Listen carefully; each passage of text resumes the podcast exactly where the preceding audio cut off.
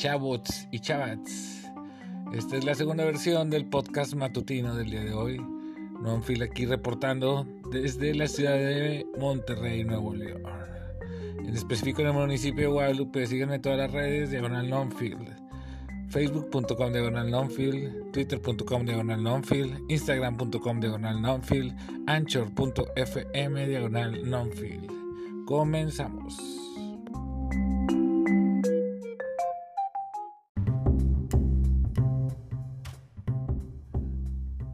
Bueno, ¿qué onda? ¿Cómo están todos ahí? Qué bueno, hay que empezar con mucho ánimo este bello día y vámonos directamente a lo que vienen siendo las hermosas y bellas noticias.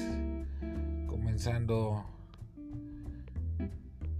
¿qué pasaría si Joe Biden gana las elecciones y Trump no reconoce la derrota? Algunos expertos constitucionalistas han dicho que el escrutinio puede abrir una crisis peor a la protagonizada entre George W. Bush y Al Gore por el recuento de votos en Florida en el año 2000. El presidente de Estados Unidos, Donald Trump, ha puesto en tela de juicio la forma en que se está llevando a cabo el conteo de los votos de las elecciones presidenciales. Además, ha criticado la efectividad del sufragio por correo, lo que suscita dudas de que después de que se conozca el resultado final y en caso de que este no le sea favorable al mandatario, acepte una posible derrota ante su rival demócrata Joe Biden. Cuando llegue el día de la toma de posesión del nuevo presidente el 20 de enero, si Trump ha agotado sus desafíos legales y se niega físicamente a abandonar las instalaciones de la Casa Blanca, Biden dijo que estaba absolutamente convencido de que los militares destituirían a Trump, según publicó el medio estadounidense New York Post. El ejército lo escoltaría fuera de la Casa Blanca. Imagínense que llegara a pasar eso. No, ahora lo que dice Cienfuegos se declaró no culpable en la corte de Brooklyn. El padrino rechazó los cargos de narcotráfico que le imputa a Estados Unidos. El ex titular de la Sedena estuvo representado por sus abogados, Edward Sapone y Michael Vitaliano, en una audiencia accidentada. Salvador Cienfuegos Cepeda, exsecretario de la Defensa Nacional con Enrique Peña Nieto, se declaró no culpable de los tres cargos por narcotráfico y uno de lavado de dinero que le son imputados en una corte de Nueva York. En medio de una audiencia accidentada que fue aplazada, el general en retiro rechazó los cuatro delitos que pesan en su contra. O sea, ya dijo, a mí no me van a... No me van a me van a, acá a chingar. Pocas palabras, disculpen las malas palabras. Mira. ¿Qué pasó en, en Tamaulipas? Un tráiler quemado y un monstruo abandonado. El saldo del enfrentamiento entre el cártel del Golfo y cártel del Noreste en Comales, Tamaulipas. De acuerdo con el parte policial, no se registraron detenidos ni heridos, pese a que el evento indicaba un intercambio de fuego de alto impacto.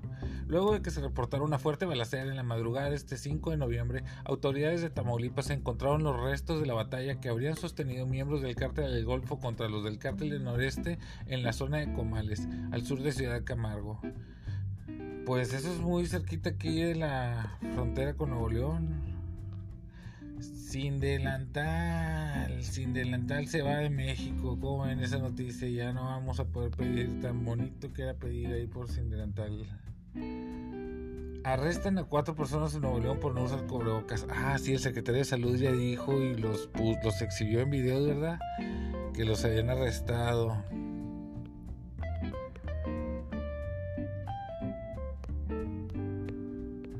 Fiscalía desiste de orden de aprehensión contra Luis Videgaray.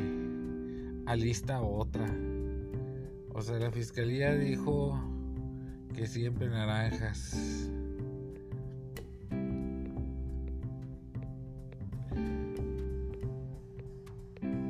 Ya va a haber una.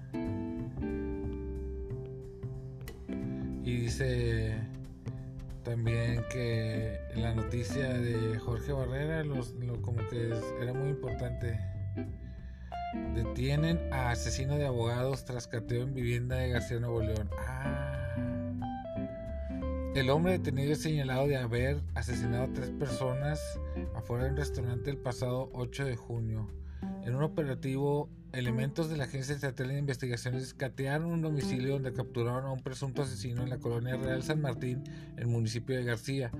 Los agentes fuertemente armados rodearon la vivienda marcada con el número 218 de la calle San José entre San Martín y San Pablo. Sin efectuar un solo disparo, los investigadores procedieron a ejecutar una orden de aprehensión en contra de Juan Antonio N, de 24 años, por el delito de homicidio.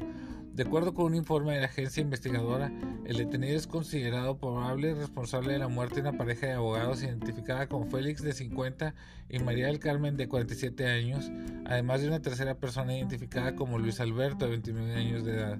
La triple ejecución se registró el pasado 8 de junio del año en curso afuera de un restaurante en la colonia Burócratas del Estado en Monterrey. De acuerdo con las investigaciones del día de los hechos, Juan Antonio llegó junto con otro cómplice en un camión de mudanza al negocio de alimentos ubicado sobre la avenida Rangel Frías. Luego bajó del vehículo y con un arma de fuego disparó en repetidas ocasiones contra las tres personas que estaban en una caminata, muriendo a consecuencia de los proyectiles. Se lo cacharon muchacho.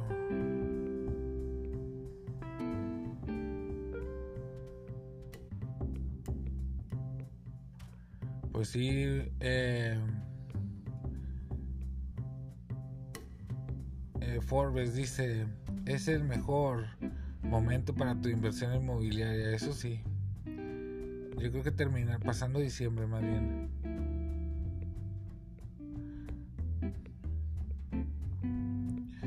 Frente frío toma fuerza y genera temperaturas bajas en las zonas montañosas de Tamaulipas. Hace frío, ¿verdad? Bueno, eso yo creo que fueron las noticias hasta el momento. No, no veo todavía bien lo que dijo.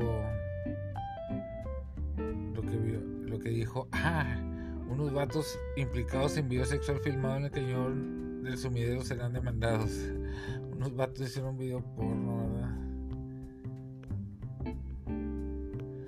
Híjole, bueno, entonces los vemos al rato. Esta fue mi actualización de las 8 de la mañana para todos ustedes. Muchas gracias por seguirme.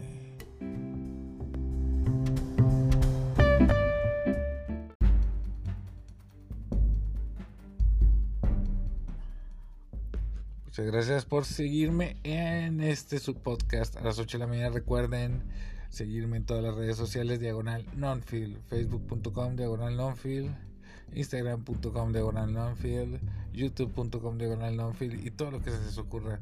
Compartan este podcast si son tan amables y recuerden darle seguir ahí a mi Spotify. Un abrazo y que tengan un muy bonito día. Nos vemos en un ratito más.